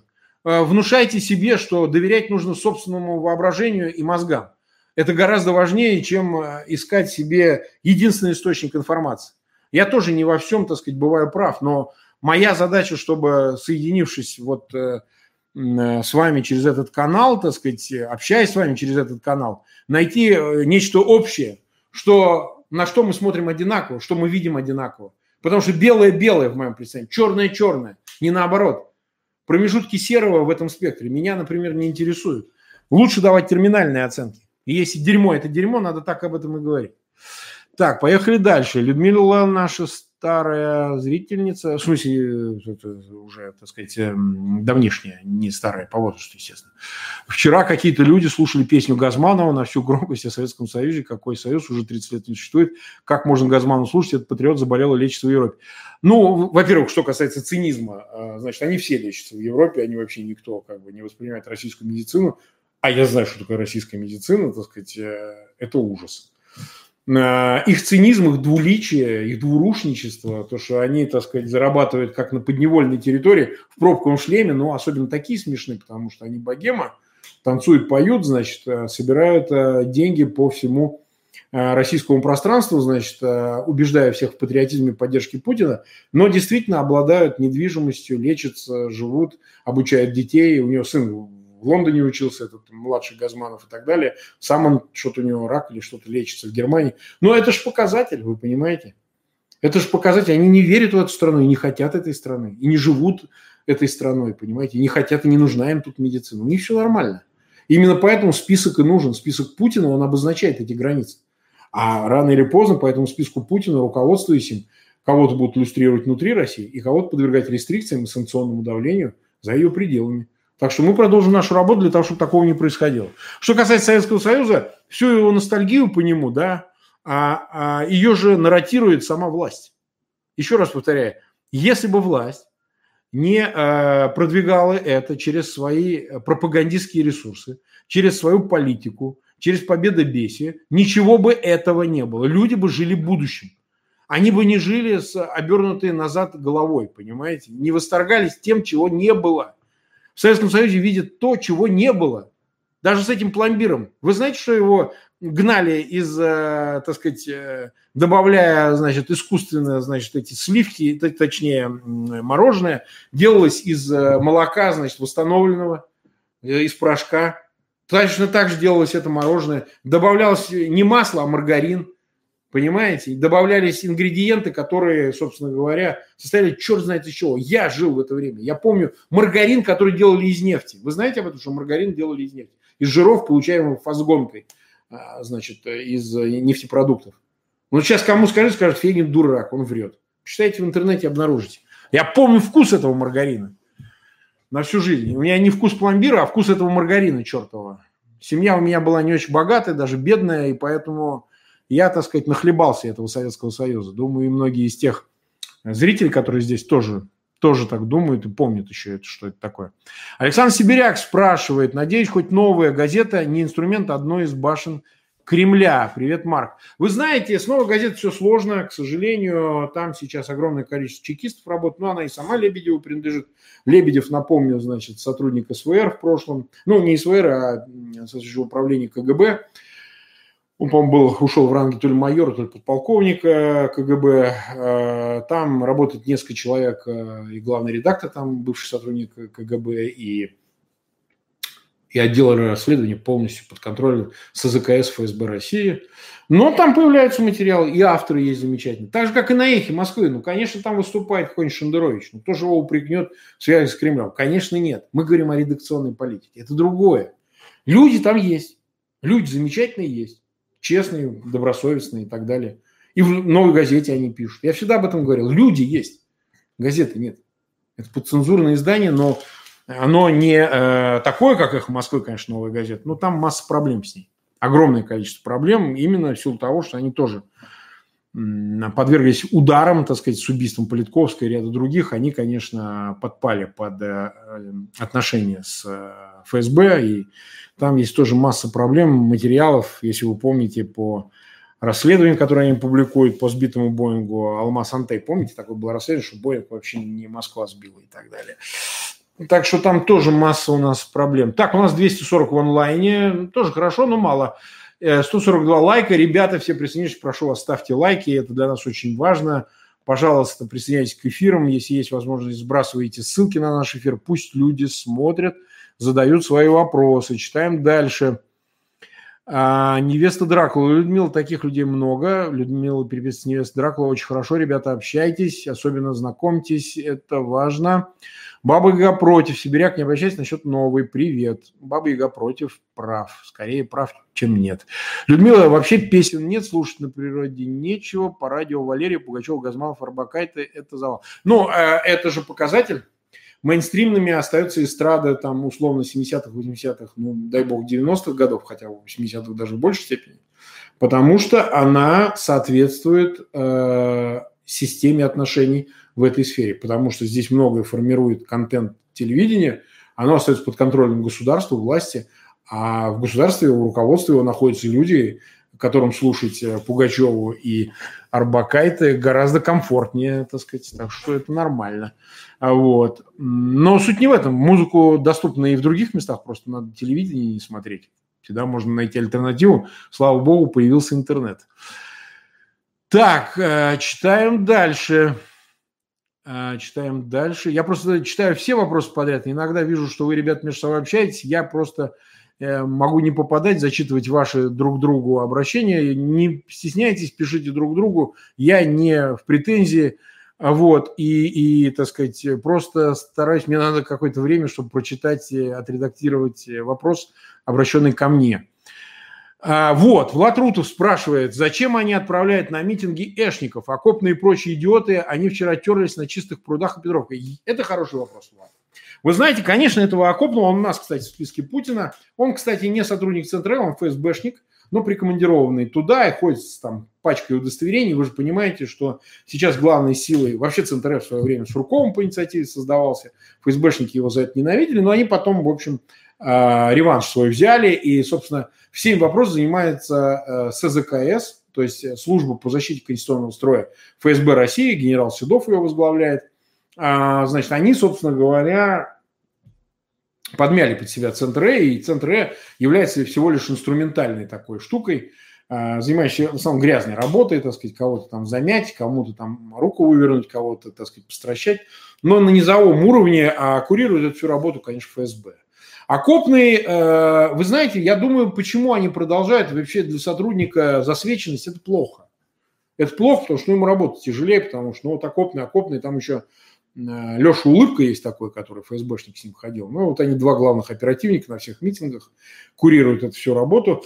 А вы знаете, какая штука? Мне кажется, что они стали неким символами, и в органах решили, а это и хорошо. Пусть окопный производит именно такое впечатление. Понимаете? Ходит такой э, сундук с закуской, так сказать, таз с закуской вот э, безмерный, безразмерный, да, и пусть вот он ходит. Вот, понимаете? Пусть наводит э, жуть на активистов и так далее. Я не знаю, кого он пугает, но, но конечно, он непосредственно вовлечен в работу вот, и на митингах и так далее, то, что он кого-то задерживает, ну, наверное, так сказать, просто помогает э, рядовым сотрудникам полиции, которые, так сказать, в поле работают. Э, я думаю, что из этого бесполезно делать выводы. Сам факт появления этого окопного – это всегда свидетельство того, что но он координирует оперативную работу. Они же всех прослушивают, э, читают переписки, всегда готовятся к каким-то оперативным действиям по, по, по препятствованию значит, этих массовых мероприятий несанкционированных и так далее.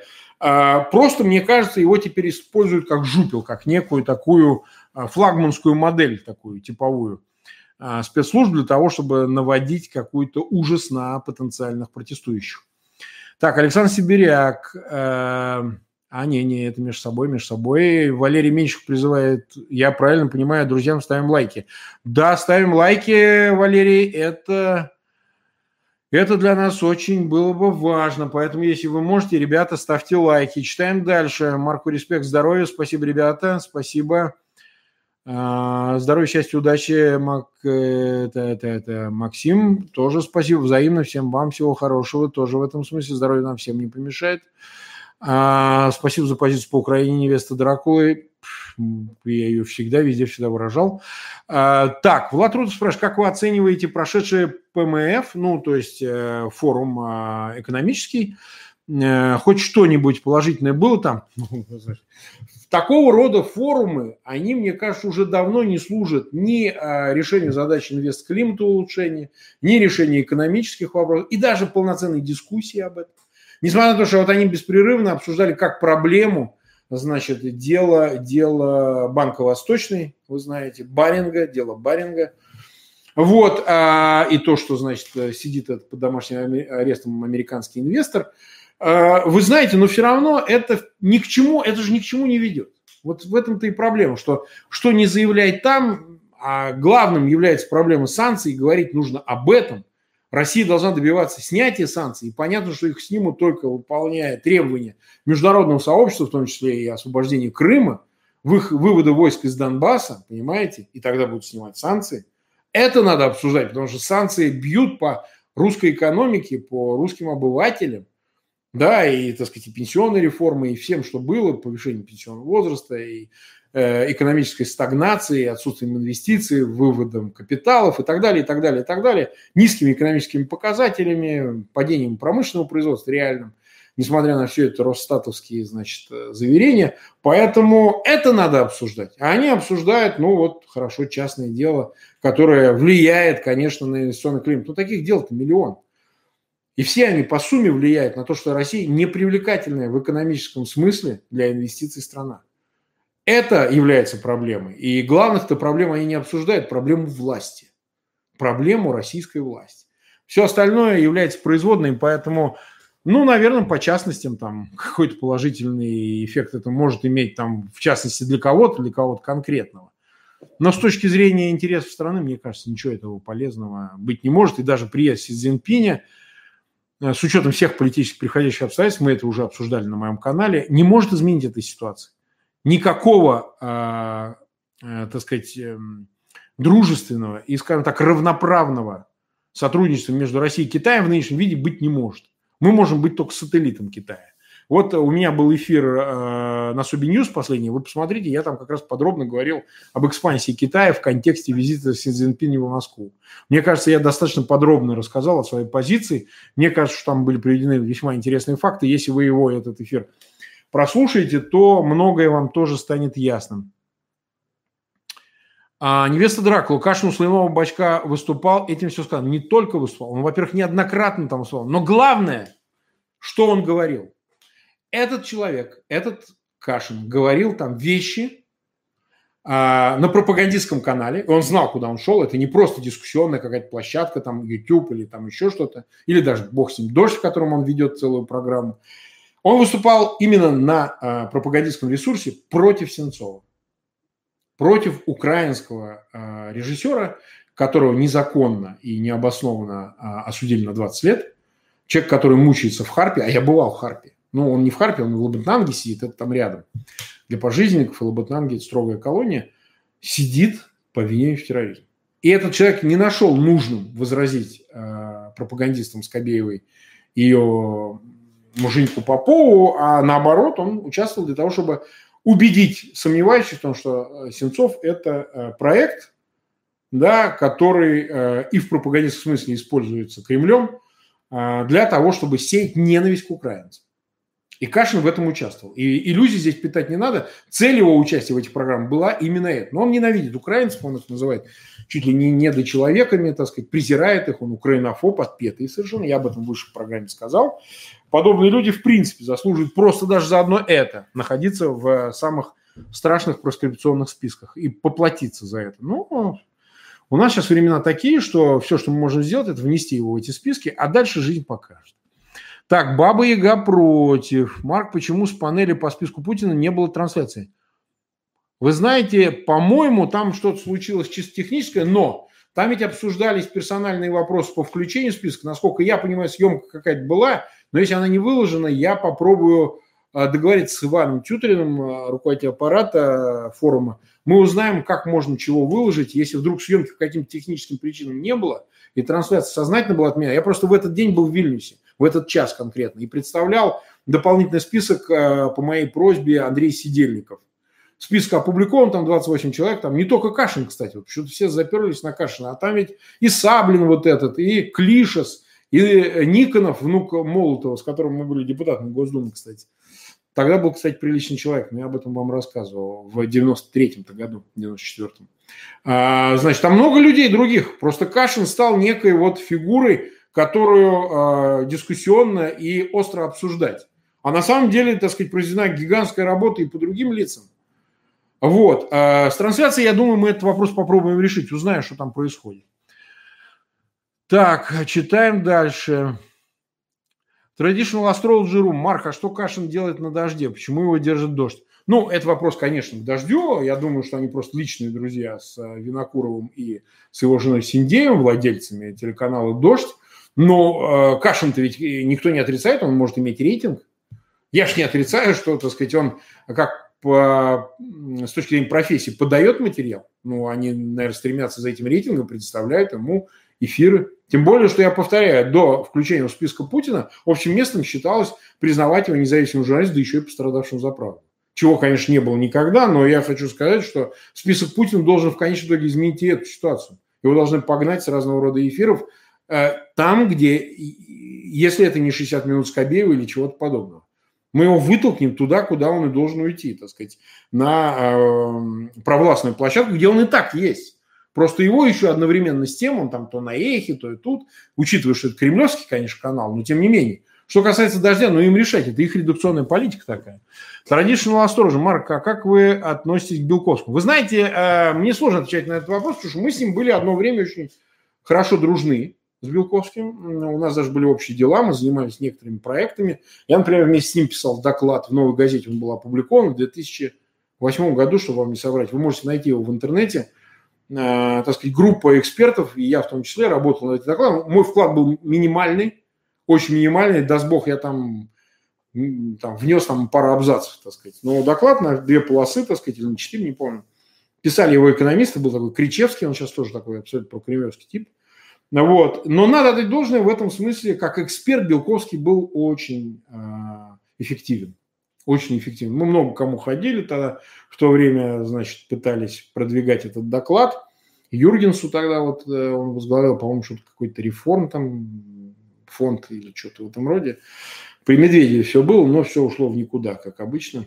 А вот. Сейчас мне кажется, что что-то у нас Белковский двинулся по фазе в разных направлениях, так сказать, что-то у него происходит. Э, может быть, э, многие говорят, что он выпивает крепко, вот, он и раньше так употреблял, но, может быть, сейчас сильно выпивает, не знаю точно, но э, и человек талантливый, он, по-моему, по-моему, как-то спивается, мне кажется. Это все очень чудовищно выглядит, потому что некоторые его заявления слушать невозможно. Они, во-первых, граничат с инфернальностью. Это уже не экспертные оценки, это скорее, ну, какой-то, бог знает, это какая-то такая, значит, профанация. Там, то, что он об Украине, о выборах и так далее, выглядит совершенно инфернально, поэтому это мало связано с реальностью. А, может быть, ему нравится вот провокативно, так сказать, как-то повышать себе цену и так далее. Может, это манера такая. Вот, но от э, реальной политики это очень далеко. Я уж не говорю про его участие в компании Собчак. Это тоже, мне кажется, какая-то такая форма его а, троллинга, что ли, обывателей. Но если раньше это как казалось более естественно, то сейчас, мне кажется, все больше это падает в какой-то совершенно запредел. Поэтому я, честно говоря, вот его не слушать, не читать уже не могу. Это уже неинтересно. Traditional Astrology хвалит за звук. И мы стараемся, мы стараемся. Мы еще улучшим картинку, это будет как бы решающим фактором тоже. Надеюсь, это привлечет дополнительных э, зрителей к нашим эфирам.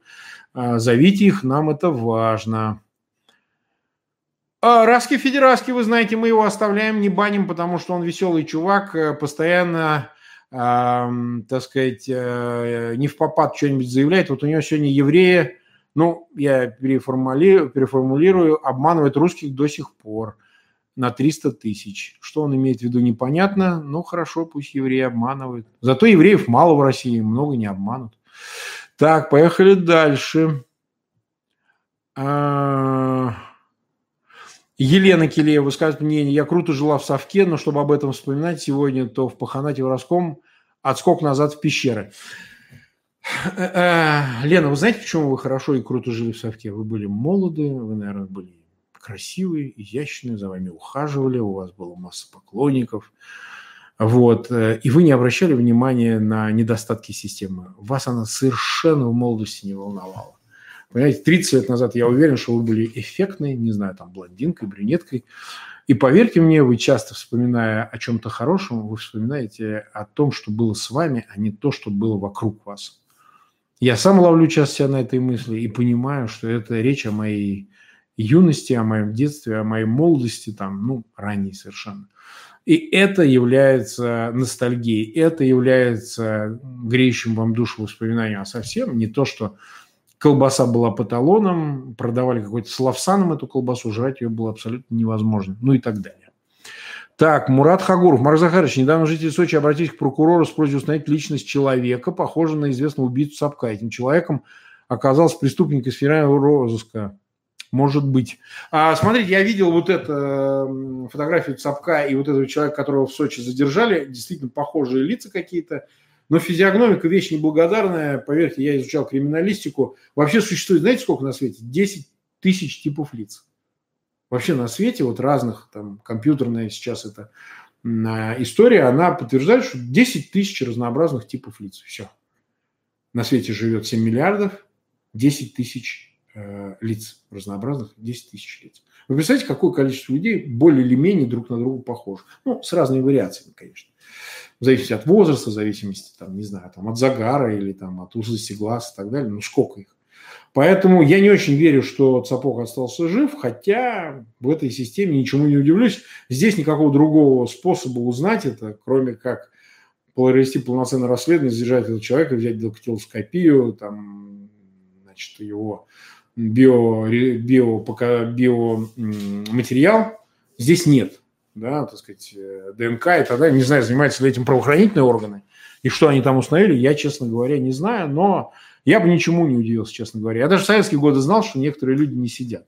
Вместо них сидели другие люди. В советские годы. В советские годы можно было организовать, чтобы за тебя сидели. А что уж говорить о 90-х, не говоря уже сейчас о нулевых и так далее. Я так думаю, что добрых там полпроцента по стране вообще не сидит, даже несмотря на приговоры суда. Решает вопросы за бабки. Так, читаем дальше. А, Вот, Владимир Кириченко спрашивает. Добрый вечер, Марк. Вы в курсе обвинений Москвы об обстреле нефтетанкеров и как э, следствие рост цены на 4%? Это правда? И это точно думаете рука Кремля? Если в курсе, ваше мнение, спасибо. Влад, смотрите, я как вам отвечу. Вот по деталям то, что случилось с транкерами, и там что-то с Ираном как-то обвиняют, в зоне Персидского залива там еще и корабли какие-то, значит, американские. Я судить не могу, потому что масса деталей, которые точно установить нельзя. Мы, так сказать, не находимся в зоне э, непосредственно, где мы могли бы установить все в деталях. Но я вам отвечу лучше глобально. Делает ли что-то, например, Кремль, и не только Кремль, но и другие страны, э, такое, связанное с войной или с э, экономическими влияниями разного рода, да, для того, чтобы повысить цену на э, углеводороды, в частности на нефть. Конечно, делает. Они раз за разом могут даже устроить небольшую войну где-нибудь в Африке, в нефтеносном районе или в Персидском заливе, для того, чтобы повысить цену на нефть. Да, они это делают. Это манипулятивный механизм. Цена складывается по очень сложной схеме, потому что есть ОПЕК, есть, так сказать, независимые экспортеры, и, конечно же, так сказать, этот баланс хрупкий, потому что все заявляют о снижении добычи, не соблюдает этих обязательств, повышает, но цена нужна высокая, потому что нужны деньги. И поэтому представить, что какие-то манипуляции с разного рода, и военные, и политические, и экономические, и так далее, происходят для того, чтобы организуемые странами, отдельными, ну, прежде всего, заинтересованы в повышении этой цены. А да, значит, я думаю, да, это такое возможно.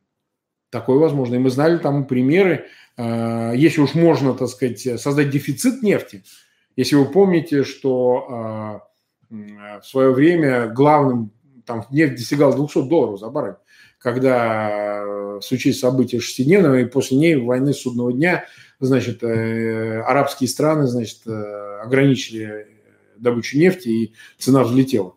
Но это было давно, это 70 начало 70-х годов. Вот, но, но, так сказать, и так делается. А почему мы не допускаем, что какие-то войны или события э, военного характера могут, я вот тут включу свет, у нас уже в Москве темновато, э, вот, могут употребляться, могут использоваться для э, этих манипуляций. Я просто уверен, что это делается. Просто уверен. Так, читаем дальше. Читаем дальше. Вот, традиционно осторожно. Марк, все-таки, пожалуйста, как я понимаю, как юрист, объяснить тонкости закрытия дела э, Голунова за недоказанностью. Значит ли это, что дело не закрыто? Смотрите, э, это дело прекращено, но основания могут быть разными. Да? Недоказанность – это одно из оснований, потому что оно не отменяет процессуального решения, так сказать, дело закрывается. Недоказанность является основанием для закрытия, это дело не оставляется. Более того, вы же помните, ему уже, насколько я понимаю, предъявили обвинение. То есть это не только было постановление о подозрении, но и, по-моему, вынесено было постановление об обвинении да, по 228 статье и через 30 по-моему. Значит, покушение на сбыт, там не помню какая часть, ну, 228.1. А процессуально это означает, что дело все-таки закрыто. Это закрыто. Это в суде можно оспорить. Там можно подать в суд, э, значит, для того, чтобы изменить формулировку, по каким основаниям дело закрыто, по 125 статье, ведь постановление-то вынес следователь, его должен утвердить прокурор, там, но это произошло, видимо, одномоментно. Понятно, что политический характер решения, можно это оспорить, но зачем? Это часть договоренности, но вот выбрали такую формулу. А, никаких последствий это не несет. Существенных последствий реально это не несет.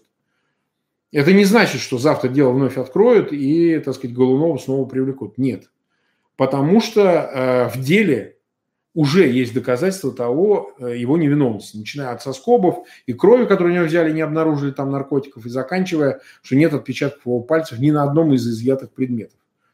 Плюсом к тому, значит, э, публичный факт обвинение через публикацию фотографий пресс-службы, которая рассылала это разным изданиям, значит, э, фотографии из его квартиры, где у него лаборатория, да, э, значит, они оказались, ну, фейковыми их называют, а фактически это является ложные доказательства. процессуально это называется. А, здесь гораздо важнее, будет ли продолжение с преследованием лиц, которые виновны в подбрасывании наркотиков и так далее. Я думаю, что ничего этого не будет. Ну, мундир настолько они не уронят. Будут в своей внутренней служебной проверке, кого-то передвинут, кого-то уберут, но дело они возбуждать не будут. Для этого, конечно, в части недоказанности прекращения дела в отношении Голунова, обвиняемого Голунова, это могло иметь значение. Но, по сути, а, шансов для продолжения этой истории нет никаких. И она не продолжится ни в каком виде. Ни в части преследования Голунова, вдруг если там вдруг что-то обнаружит, ни в части, касающейся лиц, которые а, подбрасывали ему наркотики. Поэтому перспектива нулевая. И процессуально здесь нет такой идеальной формулы, которая бы позволяла ну, эту ситуацию изменить. Это политическое решение, а здесь как бы контроль совершенно в других сферах находится. Так, ребята, мы уже час 29 общаемся в эфире. А, я отвечу еще на пару вопросов, не обессудьте. Значит, мы встретимся очень скоро, потому что, возможно, мы сейчас обсудим Sobi News, когда мы можем провести наш эфир, который мы обычно по воскресеньям проводим. Но, возможно, вот у меня тут проблемы возникли личные вот эти, мне придется отъехать. Может, мы раньше пройдем, может, в понедельник пройдем, но сейчас мы это решим. Я об этом объявлю обязательно в своем а, Твиттере и э, Фейсбуке. Вы, пожалуйста, следите за ними а новой информации мы выберем какую-то животрепещущую тему, потому что ну, о Голунове и Кашине повторяться не будем, это исчерпанная история. Вот, а, так сказать, какие-то новые темы выберем, и они могут показаться вам не безинтересными. Так, читаем дальше. Еще на пару вопросов ответим. А, а, я прошу прощения за паузу, читаю. Так, Баба Яга против. Говорит, что Стас, ну, видимо, Белковский, везде говорит, что его жена украинка. Нет, он давно с ней развелся. Э, мы с его супругой знакомы в Украине. Она известный достаточно политтехнолог, э, политолог, политтехнолог, э, Ехно Белковская. Вот, замечательная женщина, мне она очень симпатична, так сказать. Но они, по-моему, давно развелись, так что у Станислава Александровича, по-моему, новая сейчас пассия – а вот, ну, как бы это не наше дело, так сказать. Желаем ему счастья и добра, и пусть у него будет много жен, еще больше детей, и вообще все будет у него хорошо.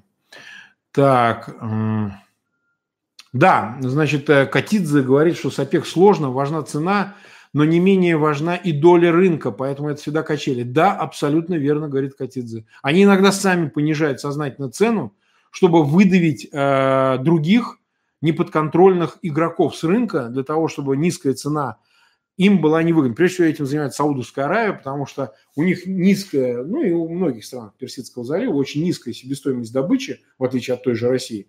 И для них не критична, например, цена в 9-10 долларов за баррель, а для Москвы абсолютно критично.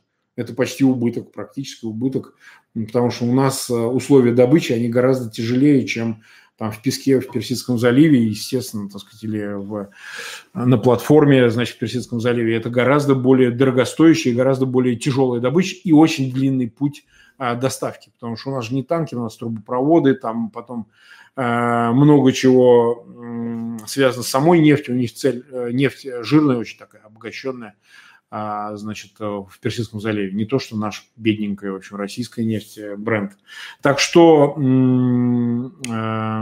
Юрлс, точнее. Значит, так что, конечно, и это играет, играет роль, но игроков много, понимаете, не только ОПЕК. ОПЕК не единственный игрок, а потом на последние годы вышли, значит, и игроки, которые добывают сланцевую нефть в той же Америке. Вы представляете, как изменило это рынок? В существе своем. Более того, появились факторы, которые влияют на снижение цены, потому что снижается, пока не критично, потребление нефтепродуктов для двигателей внутреннего сгорания. Растет число машин электродвигателями, и это будет идти в геометрической прогрессии, понимаете? Чем больше концернов будет переходить от двигателей внутреннего сгорания к электробатареям, хотя они тоже потребляют электричество, которое добывается в том числе за счет газовых электростанций, но не только их и солнечных батарей, и э, атомных станций, и ветряков разного рода, ну и так далее, и так далее, то есть альтернативной энергетики. Тем не менее, так сказать, потребление, безусловно, нефтепродуктов будет снижаться. Это мировой процесс. Это неизбежный процесс, неостановимый. Э, на цену он тоже влияет, кстати сказать. Невеста Драктулы тоже вот поясняет, что бывшая жена Белковского Олеся Яхно, политолог, она украинка. Э, да, но они вот давно развелись. Так, Вот, э, добрый кот спрашивает, Марк, а чего Василий на Собиньюз говорит, что Навальный проект? Ну, это позиция Василия. Василий так считает, это его право. Я вам скажу, он не одинок. Многие считают Навального проектом, даже зашкваривают его под э, Лубянку. Я так не считаю, просто знаю, что это не так. Это действительно не так. То, что часто Навальный предъявляет претензии его иной раз маневрирование, какую-то дипломатическую игру, иной раз за то, что, может быть, я допускаю, что для ФБК и ему поставляет материал на разного рода коррупционеров люди из той же власти. Да какая разница? Так же, как нам не важно, что Голунов публикует э, материалы расследований, даже если их передали недоброжелатели из другой, такой же коррумпированной башни э, против своих значит, конкурентов или соперников из той же башни, но тоже Кремля. Это не имеет значения. Я уже много раз говорил, когда я обучался уголовному праву э, в университете, да, на юрфакультете, на юридическом. У нас был следователь, преподавал еще советских лет, ну, такой матерый дядя был. И он говорил, что неважно, э, откуда поступил материал, пусть уголовник закладывал другого уголовника, особенно в части вот организованной преступности и так далее. Это не имеет значения, главный результат. Так и тут, если мы узнаем правду, благодаря тому, что один сдает другого, который ничем не лучше, в отношении которого он сдает материал, и из своих соображений, то мы все равно получаем как общество выигрыш, потому что мы получаем доступ к информации, которая была бы скрыта, и мы бы не узнали, как нас собирают. И поэтому то, что Навальный, э, так сказать, использует эту информацию, то, что, быть может, даже э, за это он получает какие-то деньги, я не знаю этого, но даже если, это не меняет ничего в этом смысле. Не меняет ничего, хотя я думаю, что у него достаточно средств, которые ему жертвуют так сказать, не столько даже рядовые, его поддерживающие активисты там и так далее, а россияне, но ему дают спонсоры, деньги дают спонсоры, бизнесмены разного рода, они ему дают деньги. Вот, это не такой большой секрет, это значительные средства, на них он, собственно, и ведет работу ФБК и так далее. Ну, молодец. Читаем дальше. А, а, Шафира Бахшиева говорит, что Навальному просто завидуют. Кто-то ему завидует. Кто-то ему завидует, это нормально. Он политик. Мы не должны от этого, в принципе, э, отходить, что политики, э, а Навальный, несомненно, политик, они используют любые возможности для того, чтобы укреплять, капитализировать э, всякое, что происходит, исходя от него или в отношении него, в свою пользу, для того, чтобы получить больший авторитет, большее доверие, большее влияние и так далее. Просто ну, у нас политика, понятно, какая в условиях диктатуры. Это не профессия, понимаете? Цена высока, так сказать. Сажают его брата, сам он там, под уголовкой вечной. Поэтому это немножко про другое. Это не политика, которая обогащает человека, там, делает знаменитым, дает ему счастье в широком смысле. Да? Нет, она его делает несчастным. Политика делает того же Навального несчастным. Потому что он в вечном, так сказать, тяжелом положении, значит, под давлением и так далее. Но он чувствует некий долг. И даже если он эгоистичен в этом исполнении долга, это все равно, так сказать, дает ему право нам похлопать ему, сказать, что ты молодец. Ты делаешь важную для общества работу, которую никто не делает. Так, добрый кот спрашивает. Марк, вы сомневались в Валерии Соловьеве, а его почти турнули из МГИМО. В этой связи что-то думаете о его прогнозе о жестком кризисе власти в 2021-2022 годах? Ну, добрый кот, его же не турнули все еще пока, насколько я понимаю. Вы знаете, я э, говорил о Соловье как о талантливом, в общем, одаренном весьма а, специалисте, политтехнологе, политологе, но я бы не преувеличил степень его независимости. Вот о чем я говорил. И я не желаю, чтобы его выгоняли из МГИМО, так же, как сейчас выгоняют специалистов, по-моему, с факультета политологии из ВШУ. Просто это всегда компромисс, работать в таком заведении. Почему я говорю о МГИМО? Я сам заканчивал в свое время, в конце 90-х, дипломатическую академию МИДа Российской Федерации. Я заканчивал дипакадемию. Это как бы, ну, как вам сказать, второе профессиональное образование – это филиал МГИМО. Сейчас, по-моему, уже слился даже с МГИМО. И я вам скажу, я знаю, кто там работает и как все там построено. Там в основном чекисты и профессионалы-дипломаты, которые те же чекисты. Существовать в этих условиях ну, на позиции профессора, преподавателя, не вступая в это взаимодействие, очень сложно. Возможно, Соловью это удается, но я сомневаюсь. Я вот о чем говорил. Но это совершенно не значит, что прогнозы Соловья о кризисе 21-22, они не могут сбыться. Вопрос просто, это неблагодарная вещь э, прогнозировать эти вещи, потому что э, русская история, она причудлива. Невозможно с логарифмической линейкой вычислить точно, когда все произойдет. Кризис, который сметет эту власть. Я бы не взял предположить. И я не думаю, что у Соловья есть такое волшебное там, алхимическое средство, посыпал и узнал. Да? Так сказать, он э, не нумеролог какой-то, чтобы точно знать цифры, как Нострадамус, значит, дать ответ, когда все произойдет. Ну, вещь неблагодарная. Но это совершенно не означает, что значит, мы э, не прислушиваемся к его мнению. Прислушиваемся, но понимаем, насколько оно ангажировано. Я бы сказал так.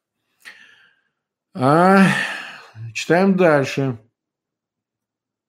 Катидзе пишет, Навальный после зеленки в глаз получил паспорт и визу в Испанию за 24 часа. Проект он или нет, но это требует, мягко говоря, связи.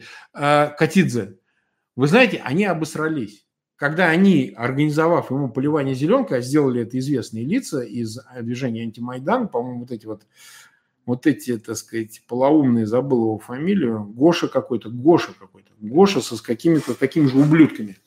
А мне кажется, они испугались. Они испугались, паспорт дал Вайна, Федотов обратился через почту, значит, к Навальному, они переговорили, и он послал, значит, Федотова, а тот переслал письмо Вайна, главе администрации, потому что, ребятки, мне надо глаз лечить. Вы что, хотите, чтобы у меня я перестал видеть? Кстати, глаз у него так и не восстановился в полном объеме, я вот вижу по эфирам. И они просто обосрались и дали ему этот паспорт, что не дай бог, пусть его там лечит глаз где-то хотя бы, чтобы к нам не предъявляли. И, между прочим, после этого поливание зеленкой вот такими опасными вещами, они же прекратились. Я вот не помню после события с Навальным, когда был вот этот жуткий скандал, а, значит, э, чтобы это повторялось еще раз. Потому что зеленка – это агрессивная среда. Мы же не знаем, что там внутри. Это же химия, растворы какие-то. И это прекратилось ценой глаза Навального, вы понимаете? Ну, конечно, когда власть рухнет, и когда Навальный, если вдруг станет президентом, человек, который его полил, там как его, Кулаков какой-то, Херков какой-то, не помню, но ему выколят глаза. Я думаю, выколят ему глаза. Причем он будет к этому готов. Все честно. Око за око, это ли он такой, понимаете? Он должен быть к этому готов, потому что времена изменятся, и те его кураторы исчезнут, точнее даже останутся. И они же сами ему выколят глаза, чтобы преподнести на блюде Навальному, смотрите, мы вот за вас отомстили. Это так устроена русская система. Пусть никто не обольщается, что кто-то останется безнаказанным. Так, ну что у нас, час сорок длится передачи. Я думаю, что это с избытком, несмотря даже на дефицит, который возник из-за временного прогала. Я думаю, что нам на сегодня надо завершить. Э, программу. Да, вот пишет Баба Яга Гоша Тарасевич. Я их не разбираю там, в конце концов. Серп. Серп ему приснул. Точно так, добрый кот. Ему приснул именно серп. И думаю, что этому сербу, не дай бог, произойди перемены, им, так сказать, жить вообще в России будет сложно. Им надо задуматься над тем, что с ними будет. Итак, ребята, всем спасибо. Я всех вас благодарю. Обязательно следите за моими эфирами. Я вас призываю участвовать в моих эфирах. Я обязательно буду а выходить чаще. Просто вот у меня так сложились опять обстоятельства, приходится вот размениться. Тут я вот много ездил на форум и так далее, и вот с братом у меня проблемы. Но я все-таки думаю, что э, мы будем регулярно, как и раньше, выходить в эти эфиры, и я, и я, я тогда буду с удовольствием вас радовать. Всем спасибо, друзья. Э, завершаю трансляцию. Увидимся в следующий раз.